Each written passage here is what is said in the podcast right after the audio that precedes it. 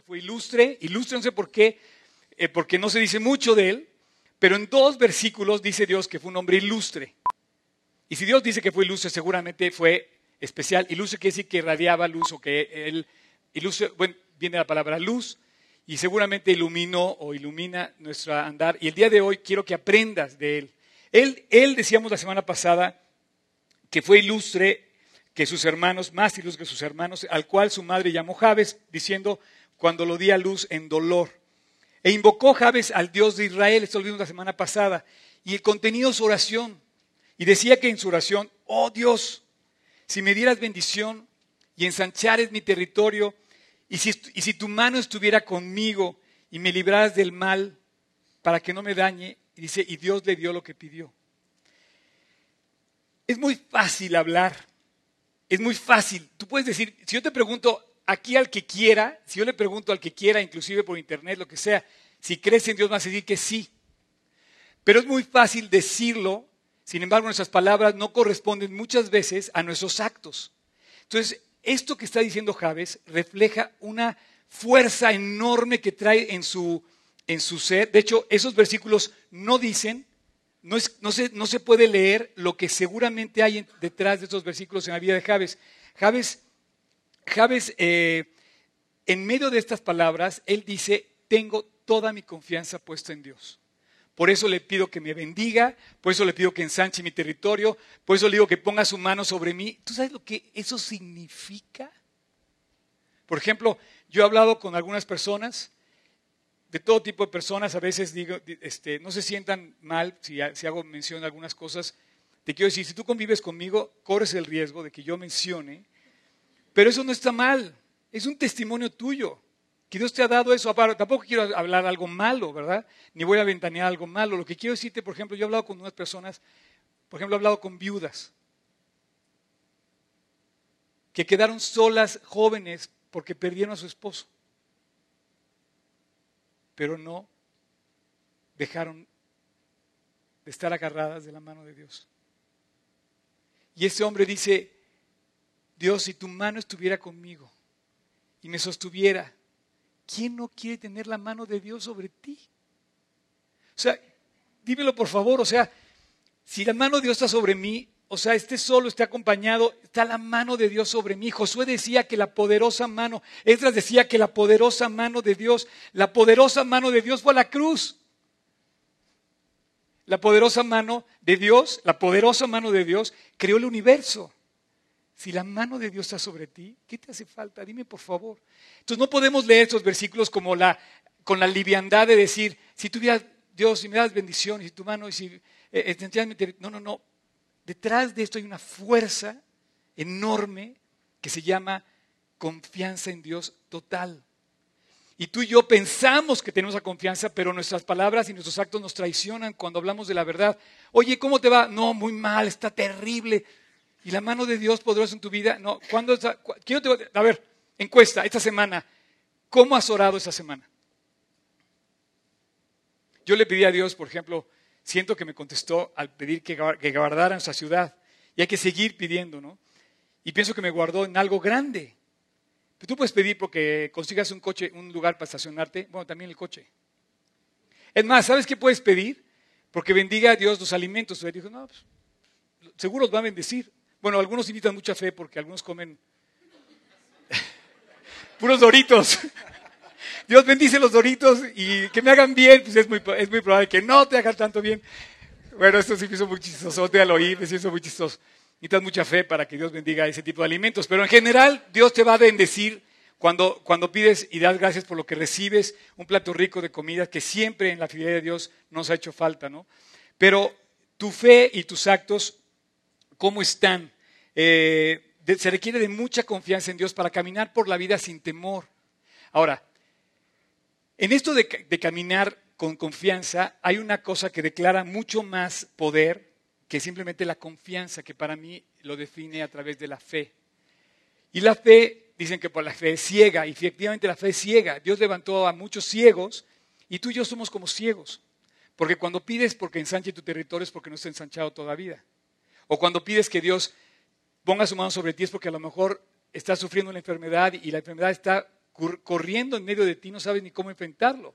O a lo mejor cuando pides Dios, eh, em, si tú me bendijeras y que el mal no me toque, oye, de verdad, pedirle a Dios por esto es, es vital. Tú tienes que pedirle a Dios que el mal no toque tu vida, porque si toca tu vida el mal, entonces no vas a ver la mano de Dios, ni vas a ver la bendición, ni vas a ensanchar tu territorio. Al, contrario, el mal lo va a destruir. Pero yo te quiero pedir a ver cómo has orado esa semana, en qué términos hemos orado, para pedirle a Dios de verdad en nuestra confianza en Dios y creerle que así es. Lo primero que te quiero decir es que la fe no se ve. Si quieres anotarlo, la fe no se ve. Obviamente la fe no entra por los ojos. Si vieras algo, ya no sería fe. Ya para qué lo esperas, ya lo estás tocando, ya lo estás palpando, pero cuando tú quieres vivir por fe, no ves nada. A ver, cierra tus ojos. Ciérralos nada más ese ejercicio. Cuando tú, si tú le pidieras a Dios, Dios, como si no pudieras ver, quiero tocar, quiero alcanzar, quiero, quiero caminar, no puedes, tienes que abrir los ojos. Si tú quisieras eh, caminar eh, así, no podrías. La fe es ciega, pero sí podemos oír. O sea, los ciegos de aquel pasaje de Mateo al que vamos a hacer referencia al final de mi plática, somos como tú y como yo. Los ciegos no veían a Cristo, pero oyeron que andaba por ahí. Oyeron que andaba Cristo por ahí y después usaron, no podían ver, pero sí podían oír y después empezaron a hablar y dijeron, Señor, ten misericordia de mí. Entonces, la fe, lo primero que quiero que recuerdes es que la fe no ve. La fe no es por vista. La fe nunca va a ser por vista. Dice el pasaje de Hebreos 11, es pues la fe la certeza de lo que se espera, la convicción de lo que no se ve. O sea, tú no ves, pero lo crees. Tú no has alcanzado, pero lo, ves como si estuviera. Tú no puedes ver las cosas, pero las vemos en fe. Ahora, yo sí quiero decirte una cosa. Yo quiero que este grupo, yo estoy orando como nunca este año 2014, porque este grupo que yo dirijo, crezcamos de verdad en fe. Al decirte yo que, que, todo lo que hacemos, lo hacemos para compartir el Evangelio, lo quiero compartir igual que con ustedes, con, con, con fe, con un corazón limpio, con un corazón humilde y con un corazón que desee compartir su palabra con los demás y que nunca perdamos el piso por más cosas bonitas que hagamos y actividades que tengamos, que nunca dejemos de vivir con esa fuerza como la de Javes que podía alcanzar las cosas que no se veían. Yo quiero pedirte que si tú tienes un problema, lo que sea que estés viviendo, no dejes que el que no veas, el que tú no puedas ver, te robe la maravillosa fe que Dios te permite alcanzar lo que no estás viendo. ¿Tú crees que es capaz Dios de limpiarte de una enfermedad? ¿Tú crees que es capaz Dios de, saldar tus deudas, por ejemplo, de caminar contigo, de ensanchar tu territorio? Yo sí lo creo. Y además, después de 33 años que lo tengo caminando con Él, eh, créeme que le doy enormes, enormes gracias a Dios porque, eh, bueno, yo me conmuevo de ver que ha pasado 30 años. Y aquí andamos como, como desde el primer día. Algunos aquí me conocieron, algunos aquí que vienen por primera vez, les dije que yo a sus... Pero en buena onda, me conocieron en aquel entonces y saben que yo no he cambiado. Saben que yo sigo caminando con Cristo con todo mi corazón y con mi deseo. Y así quiero que crezcamos todos. Y aún pienso que está a punto de comenzar mis mejores años en Cristo hoy. No pienso que los mejores años quedaron atrás, yo pienso que ahora vienen los mejores años. No matter, no importa, sorry, no importa lo que haya pasado atrás, haya sido grande o haya sido chico, o sea, lo que viene seguramente va a ser mejor. Y el último día de mi existencia va a ser mi mejor día de toda mi vida, porque ese día en el Calvario venció Dios y voy a ver la cruz y alcanzando el cielo. Y ese cielo va a ser el día, ese día que llegue yo, el último día de mi vida va a ser el más grande de todos, porque ese día voy a alcanzar la eternidad que Dios conquistó por mí en la cruz. Así es que vamos en una cam... Órale. no tiene que decirlo. Si lo creen, con eso me conformo. con eso me conformo. Entonces, number one, la fe no ve. pero, pero, pero se mantiene. Number two, la fe persevera. La fe no cede. La fe se mantiene. La fe permanece como aquella viuda de aquel pasaje donde dice Cristo que la viuda le decía al juez, Señor, hazme, haz, misericordia. Y el juez estaba hasta que quedó harto de esto. Le dice, ok, ya me colmó la paciencia, dice literalmente el versículo. Sin embargo, porque esta viuda me es molesta, le haré justicia. No sea que viniendo de continuo me agote la paciencia. Si un juez injusto es capaz de responder a la insistencia de una petición, o sea, mi Padre Celestial, mucho más, abundantemente de lo que pedimos o entendemos, muchísimo más nos va a responder. Entonces, la fe persevera a pesar de que las cosas no cambien. ¿Tú sabes lo que le ha costado a muchas personas orar por sus seres queridos? Y finalmente ver que pasa el tiempo, pasa el tiempo, como dicen, no es profeta de su propia tierra, pero conforme va pasando el tiempo, finalmente Dios cumple su palabra y por la fidelidad de mantenerse así, finalmente Dios contesta la, oración. El juez injusto, entre más persistencia tuvo la viuda, eh, fue movido a misericordia. ¿Cuánto más Dios? Ahora, en esto, en esto de, de, de persistir, yo voy a poner nada más dos palabras. Número uno, la fe no ve. Número dos, la fe no se rinde. Aunque no cambien las cosas. Porque muchos dicen, no, ¿sabes qué? Ya, ya, ya me le he pasado orando 10 años y nomás no tengo novia, ¿no? o esposa. Y no, pues este cuate no le contestan. Entonces, eh, no, yo que tú ya dejaría de pedir, ¿no? No sé. No me estoy promoviendo, ¿ok? Eh, la fe no se rinde. La fe no se rinde. O sea, yo, yo quisiera eh, eh, transmitirte el, el, el, entusiasmo que hay en un ser que sin ver, dice, es pues la fe, la certeza de lo que se espera. Ciertamente lo que no puedes ver, lo esperas con certeza porque no te rindes. Si tú te rindes en tu petición, dudaría de tu fe. Porque si tú te, a mitad del camino te rindes, entonces estás insano, por así decirlo. No, está, no tienes una vida espiritual sana. La vida espiritual sana es la vida que se mantiene fiel, creciendo en Cristo. Y tres, número uno, la fe no ve. Número dos, la fe no se rinde. Y número tres, la fe es ilógica las razonas, no funciona. No, no, no. Por ejemplo, cuando das una ofrenda, que por cierto, vuelvo a agradecerles el que nos mantengamos aquí, es porque ustedes dan una ofrenda. O sea, yo no, patrocino esto, yo no, Nautilus no es el patrocinador de G316, aunque a veces patrocino algunos proyectos que finalmente no, no, también me cuestan, pero lo hago con todo cariño porque también a mí me toca ofrendar también yo. Pero cuando tú das una ofrenda, tú das un paso de fe. Ilógico. Tan ilógico como aquel versículo que dice, echa tu pan sobre las aguas porque después de muchos días lo hallarás. Es ilógico totalmente. Tú das una ofrenda y dices, dalo con... Es más, la, Biblia dice que con corazón generoso, para que entonces nunca te falte nada y puedas participar de toda buena obra. Pero es ilógico. Sin embargo, Dios dice que tomes un paso de fe y das un paso de fe cuando das una ofrenda. Gracias por cada ofrenda que das. Y la verdad no estoy, no estoy haciendo más que agradecerles, eh, eh, pero, pero esto es una forma de invitarnos a todos de parte de Dios a participar en el ministerio que es esto de predicar la Biblia y que así es como se desarrolla en todo el mundo. Pero, por ejemplo, un paso de fe, aparte de, por ejemplo, dar una ofrenda, cuando tú das, piensas que perdiste y dice Dios, no, te lo va a regresar con creces. Un paso de fe también es cuando entregas el pecado. Tú cuando entregas el pecado estás tomando un paso de fe porque dejas de vivir por tus anhelos egoístas o tus deseos egoístas y entregas algo por fe y dices, Dios, quiero la victoria, quiero tener victoria en esto, quiero superar en esto, quiero disfrutar de la vida en, esto. Javes al orar decía, Dios, guárdame del mal, porque si el mal me toca, entonces yo estoy destruido.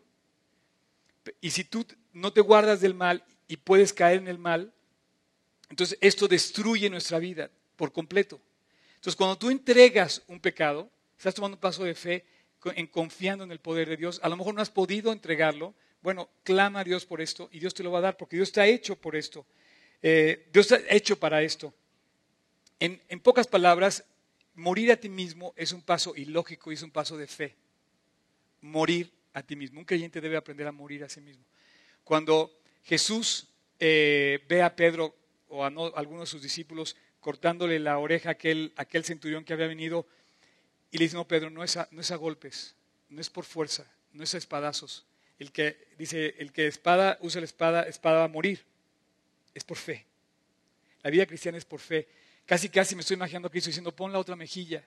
O cuando, cuando él se acercó con el leproso y tocó al leproso, pues él solamente podía tocarlo porque él sabía quién era, tenía poder sobre, sobre... Entonces, un creyente puede morir a las cosas que aparentemente son más fuertes que nosotros y estamos dispuestos a ceder, a no pelear, a no discutir, a superar a través de la fe los problemas que de otra manera se superan a sombrerazos.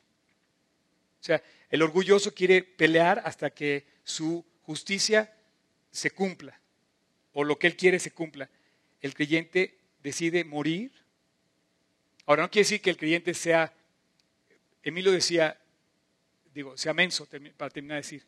No, somos mansos, pero no mensos.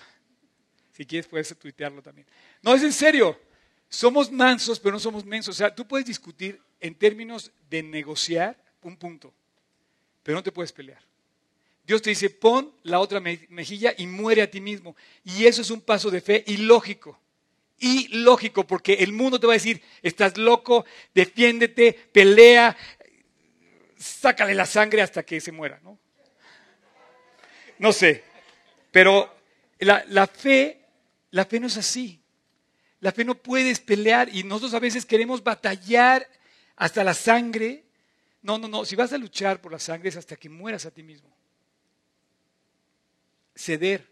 Y, en ese ceder estás confiando en Dios. Y en esa confianza en Dios estás teniendo fe y una fe poderosa. Y si tú ves la vida de Javes, cuando dice, Señor, bendíceme.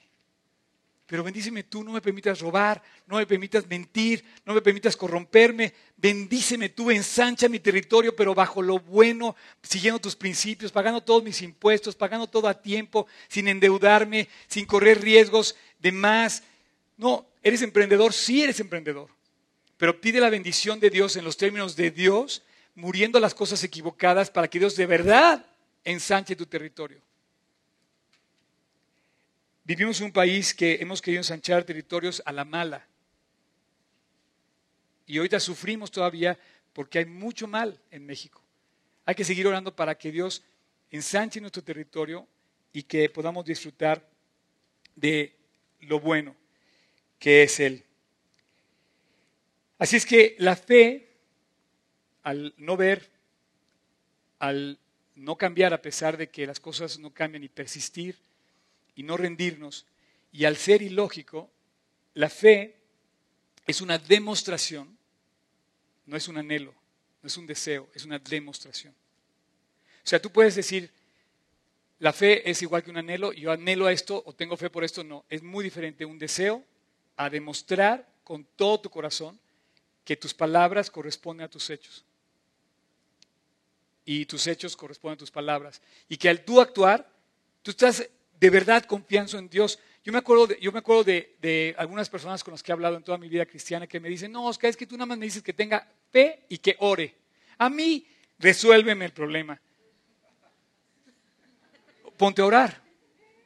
Yo soy muy limitado para resolver tu problema, pero si tú te pones a orar, tú vas a ver el poder de Dios actuando en tu favor. Y esa persona no se puso a orar. Pero tú dime, tú dime, lee toda la Biblia, toda, toda la Biblia. Y dime una victoria, una bendición que se ha alcanzado sin oración. No existe un pasaje donde se hable de oración que no haya habido victoria y respuesta. O al revés, no existe ningún pasaje en toda la Biblia que haya habido una victoria y una respuesta sin que se haya alcanzado a través de la oración. En tu historia, en tu capítulo de la Biblia, perdón, en tu capítulo propio, de tu historia propia, si no hay oración, no va a haber victorias. Digo, a lo mejor es como dar gracias por los alimentos. seguro Dios te va a bendecir tus alimentos. Es muy probable. Es muy probable que Dios bendiga tus alimentos. Digo, no hay que dejarlo de hacer. Pero pide por las grandes victorias de tu vida y arrebátalas de Dios, como este hombre dice, Dios, si me, si me bendijeras con todo, o sea, dame la bendición que estoy pidiendo, Dios. Pon tu mano sobre mí, que, no me toque el mal. La fe, la oración de Javes, todo estamos hablando es para ensanchar, crecer, levantar nuestra vida espiritual de fe. Y la, y la, Biblia nos invita a crecer en eso. Tú tienes que estar fuerte en fe. Y eso es lo que yo pretendo hacer. Ahora, eh, vamos a abrir, ya para llegar al final, nuestra Biblia en Mateo 9. Todavía no lo pongas, Tocayo. Mantén ahí la imagen de Javes. Todavía no lo pongas. Antes de llegar a este pasaje, Mateo 9, vamos a ver la vida de dos ciegos. Dos ciegos que se parecen a ti y a mí, honestamente. Porque, y se parecen a Javes. O sea, Javes no tenía expandido su territorio. Cuando pide que expanda su territorio, es evidentemente que no estaba expandido todavía. No lo había visto. Entonces, yo puedo pedir que Dios me bendiga, sí y hay que pedirlo. Y en este pasaje se menciona un detalle que yo quisiera, para aquellos que se están durmiendo, se despierten, yo quisiera ponerlos conscientes. Dice, pasando Jesús de ahí, le siguieron dos ciegos, dando voces y diciendo, ten misericordia de nosotros, hijo de David. La palabra que dice dando voces, yo no quiero que la leas con la liviandad que podemos estarla escuchando ahorita. Los que han vivido un, eh, acompañado a sus esposas a la sala de labor y de parto, la palabra que se traduce aquí dando voces equivale al grito de dolor de la mujer cuando está dando a luz. ¿Puedes ponerlo, Tocayo? Dice, pasando Jesús de ahí le siguieron dos ciegos y dando voces decían, Señor, ten misericordia de mí. ¿Nunca le has pedido a Dios así? O sea, ¿nunca has, pedido, nunca has querido decirle a Dios, Dios, de veras, ten misericordia de mí. Nunca te has encontrado en un callejón sin salida y dices, Dios, y bueno, quisieras gritar como una mujer dando a luz, Señor, por favor, ayúdame. Y de repente te encuentras frente a Él y dices, eres mi única esperanza, pero eres la más poderosa. Y estos hombres, que son iguales a ti y a mí, se acercaron a Jesús, no podían ver, cierra tus ojos, no podían ver, pero sí podían oír. Y al oír que estaba Cristo ahí, dijeron, también puedo hablar y también puedo gritar, Señor, ayúdame. Yo no sé si te atrevas a hacer esto porque igual te contesta. Dice que te va a contestar. Parece ser que Cristo no les hizo caso, parece. Los ciegos cumplen con esto que estoy diciendo. Ellos no veían. Su fe no les permitía ver, no veían, eran ciegos. Su fe prevaleció, persistieron. Porque el pasaje 28 dice, y llegando a la casa, como que Jesús no se detuvo a atenderlos. Como que Jesús siguió, dice que llegó a una casa, vinieron a él los ciegos, o sea, no cambiaba nada, no había pasado nada. Los cuates seguían siendo ciegos, no les había atendido a Jesús la petición, seguían gritando detrás de él, no se detuvo Jesús y ellos lo siguieron. Le siguieron insistiendo. Su fe no, no veía y su fe no descendió, no cedió. Y entonces Jesús les dijo, ¿creéis que puedo hacer esto?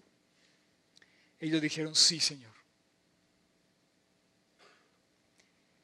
Entonces les tocó los ojos diciendo, conforme a vuestra fe, os ha hecho. Ya hemos visto muchos pasajes que los, que los, que los fariseos se rompían las vestiduras porque ¿cómo es posible que este hombre haga esto en día de reposo y solamente lo puede hacer Dios? Era ilógico lo estaba haciendo. Bueno, la fe es ilógica, la fe era para los que no ven y la fe persiste. Y de repente dice, conforme a lo que tú creíste, te va a ser hecho. No dijo conforme a tu edad, conforme a tu nivel social, conforme a tu... no sé, talentos o virtudes, o no, no, no. Conforme a tu fe, te voy a responder. Eh, yo, yo te ruego que captes lo que estoy diciendo. Necesitas creerle a Dios. Y si no le crees, tus palabras a lo mejor van a decir, sí, como dicen por ahí, aleluya, gloria a Dios, sí, Dios responde. No, no, no, pero tus hechos son los que verdaderamente, de verdad, confirman tu decisión de morir a ti mismo, de guardarte de mal, de cerrar la puerta al pecado, de dejar de ser egoístas. Y entonces ahí confirmas con tus hechos que estás creyendo. Dice, conforme a tu fe, se ha hecho. A lo mejor no tienes mucho, pero puedes clamar. A lo mejor no puedes ver, pero puedes hablar y clamar decirle, bueno, alguien me quiere decir cómo gritó en su sala de labor. Bueno, esa es la traducción. El versículo en el original a eso se refiere. Ese versículo equivale a la parte de Apocalipsis donde dice que había una mujer que, estaba a punto de dar a luz en Apocalipsis y dice, ese mismo, ese mismo clamaban a gran voz, es el mismo clamor que tiene el, se traduce en una mujer que en Apocalipsis se refiere que está a punto de dar a luz. O sea, Señor, ten misericordia de mí, Señor, ten misericordia de mí, Señor, ayúdame. Yo quisiera gritarlo también. Mira, eh, a lo mejor no puedes ver. Ahora en Es Real conocí a un cantante, unos chavos que salió a Jauri, que no puede ver. Pero puede hablar y puede escuchar. A lo mejor no has podido entregar lo que no debes ver, pero sí puedes hacer, desconectar el cable, quitar la aplicación, borrar tal cosa, no contestar el mensaje, no darle seguimiento al, ¿no? A lo mejor Dios no te, o sea, estás sufriendo una enfermedad, pero sí puedes buscar a Dios, pedirle su bendición, pedirle que te cambie tus estructuras de alimentación, de medicamentos y de repente Dios haz un milagro conmigo, ten misericordia de mí. Yo creo que Dios recoge la petición de todos aquí y la mía en, esa soledad en la que a veces nos sentimos cuando decimos, Dios, solamente si te tengo a ti, tengo esa esperanza de confiar, ¿no? Hace muchos, unos pocos años, o hace no sé qué tantos, en esta iglesia se, se pedían por grandes cosas, o salió una canción que cantábamos que decía grandes cosas por venir, ¿no? Y bueno, pues esas grandes cosas no existían. Estábamos pidiendo que, ensanchara nuestro territorio, ¿no? Y ahora que de repente veo que estábamos en el Auditorio Nacional, de repente veo que ahora nuestro, nuestra iglesia está comenzando a tener una dimensión que no tenía antes. Hoy en la mañana llegué aquí con una camiseta que decía G36 Cancún, para mis amigos de Cancún, si es que me están viendo allá. Pues decía G36 Cancún, me trajeron muchos regalos y uno de ellos era ese. Entonces me vine, y entonces aquí en el hotel se me quedaban viendo, oye, pues ¿qué no, qué no es en DF? No, no, no, es Cancún, es Argentina, Costa Rica, Panamá, París, Chile, Colima, Guadalajara, Monterrey, eh, Tijuana, San Diego. Y de repente dices grandes cosas que están viniendo ya. Y tienes, ahí va, Ah, en Haifa, claro, en Israel. Eh, ¿A qué me refiero con esto? Hay grandes cosas que hemos pedido y grandes cosas estamos viviendo ahorita y grandes cosas que van a seguir viniendo. Pero esas grandes cosas comenzaron con pequeñas cosas. Con, cuando no teníamos nada, cuando estábamos en la fidelidad de un discipulado, cuando estábamos en nuestro, en nuestro eh, ¿cómo se dice? Estudio, éramos unos cuantos, estudiábamos ahí, y de repente empezamos a pedir por grandes cosas por venir. Ahora están viniendo esas grandes cosas. ¿Sabes dónde empiezan las grandes cosas? No, no empiezan en público, empiezan en lo secreto. Dice, ahí en lo secreto, pídele a Dios con fe. Y tu Padre que ve lo secreto te va a recompensar en público. La fidelidad no está en base a nosotros, está en base a la fidelidad de Dios. Nuestra fe no está en base a que nosotros seamos muy buenos para orar, está en base a la fidelidad de Dios. Nuestra vida de oración no está en base a lo que tanto pedimos, está en base a lo que Dios es. Y si Dios es, tenemos todo. Así es que quiero pedirte que me acompañes a orar. Señor Jesús,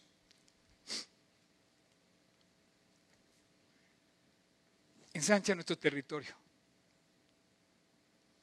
Bendícenos. Haz que tu mano esté sobre cada uno aquí. Y guárdanos del mal. Padre, gracias por darnos este acceso increíble a las cosas más altas. Gracias por permitirnos alcanzar lo inalcanzable a través de la oración y de la fe. Gracias porque tú eres el que puedes, Dios, proveernos de todo lo que necesitamos. Danos la fuerza para salir de las tentaciones. Tú puedes proveernos, Dios, de la limpieza en caso que estemos pasando por una enfermedad. Tú puedes proveernos, Dios, del arreglo en caso de que alguna relación esté quebrantada.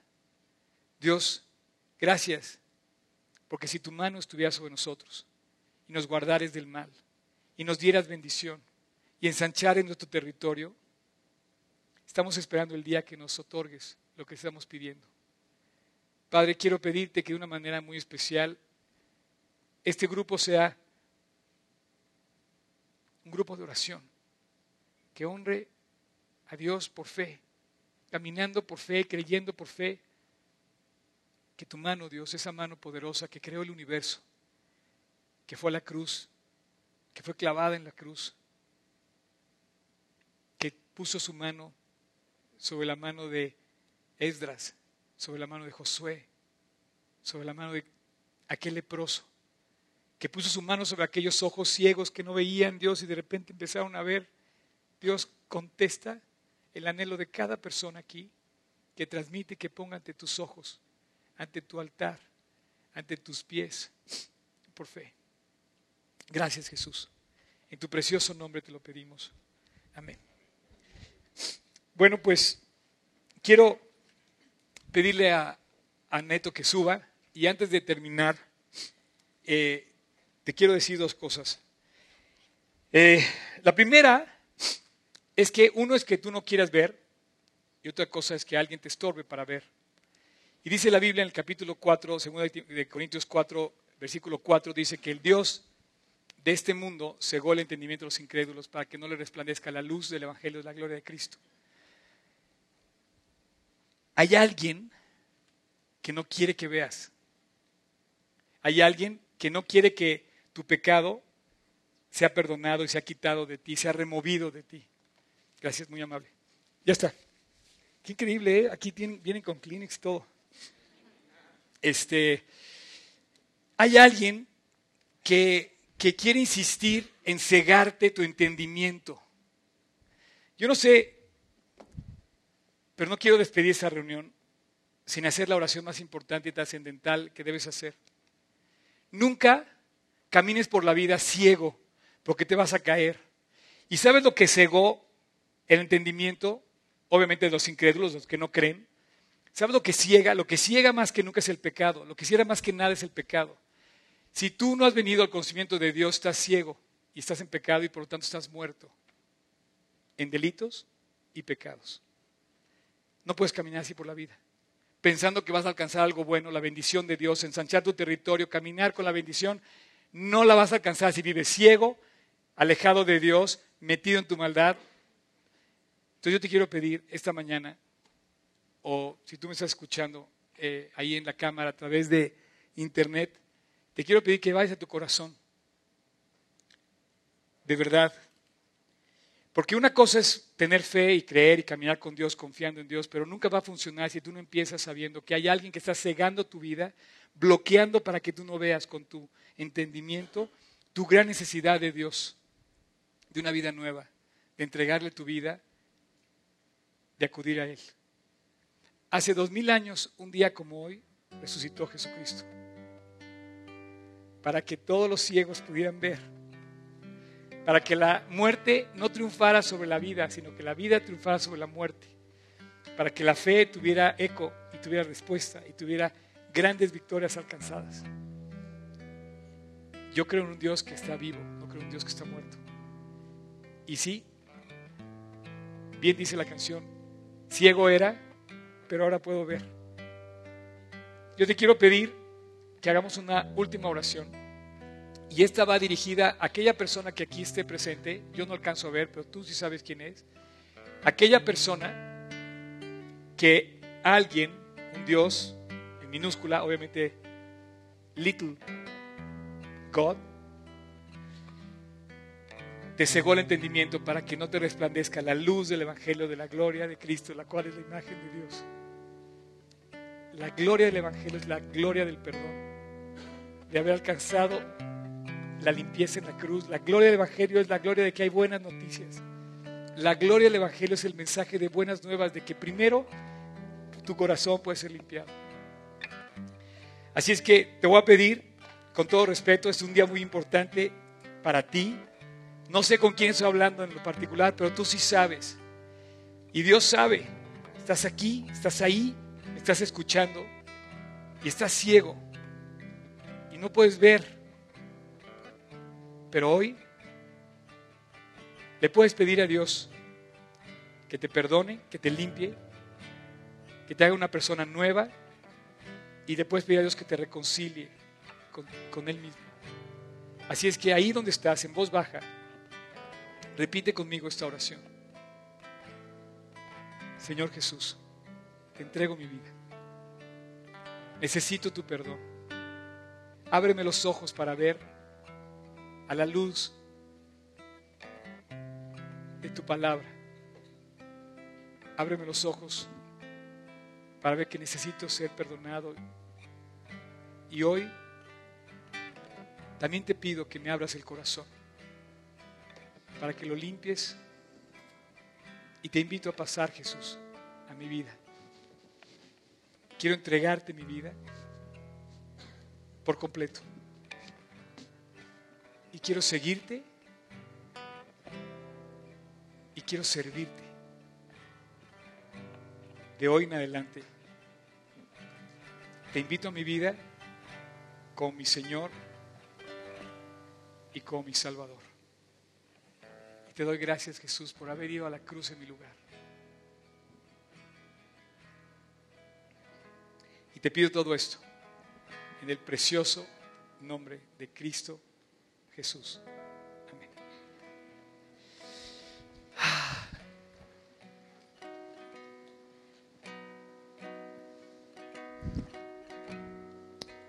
Eh,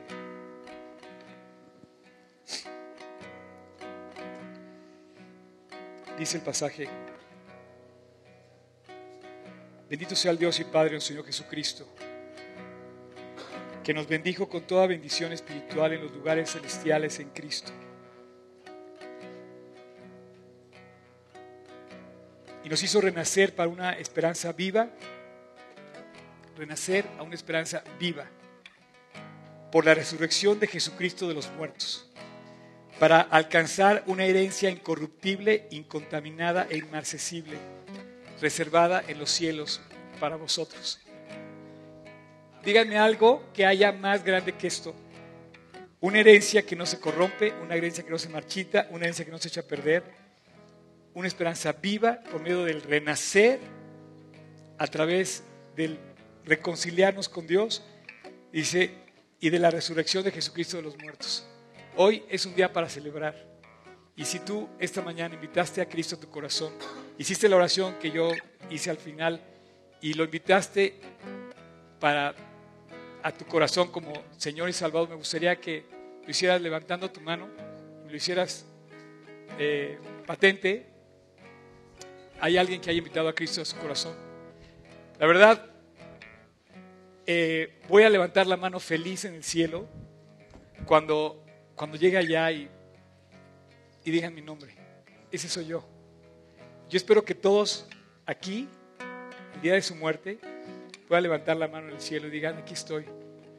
Pero toda aquella persona que va es porque lo quiere, lo acepta y recibió el perdón de Jesús en forma personal. ¿Alguien lo ha hecho? ¿Alguien, alguien este, lo hizo esta mañana? Me gustaría nada más. ¿No? Entonces, todo, ¿eso quiere decir que todos van al cielo? Yo no lo creo. Yo no lo creo. O sea, yo lo, yo lo anhelo. Pero yo no sé el corazón de ustedes. En el fondo no lo sé. No lo conozco. Solamente lo conoces tú. Tú sabes si tienes a Cristo en el corazón. Así es que yo tengo que ser claro, decirte, no caigas en la trampa de pensar que sí y que digas que sí cuando tus actos demuestran lo contrario. Si tú no le has pedido a Dios perdón, no te has reconciliado con Él. Si tú no le has invitado a tu corazón a Dios, no te has reconciliado con Él. Si tú no has aceptado el perdón de la cruz, Jesús dejó ahí la cruz para que todo aquel que en Él cree no se pierda, mas tenga vida eterna. No caigas en la trampa de una religión, caen en la verdad de una relación personal con Dios. Así es que espero que todos de verdad tengan a Cristo en su corazón, de corazón. Y eso solamente lo sabes tú y Dios. Pero al final de cuentas, no salga esta puerta sin tener dudas. Si tienes alguna duda, habla con cualquiera de nosotros. Allá está este Abraham o está cualquiera de los chavos también de rojo. Y bueno, vamos a ponernos de pie. Recuerden, el próximo 27 es el día de los bautizos. Y quiero cantar con ustedes esta canción. Este. ¿Eh? A ver, 27 es el estudio. El 4 son los bautizos. Y el 11 es mi cumpleaños. Este, así es que, bueno, pueden checar también la página. La página la pueden checar para ver ahí todo el calendario de las actividades. Eh, Dios los bendiga.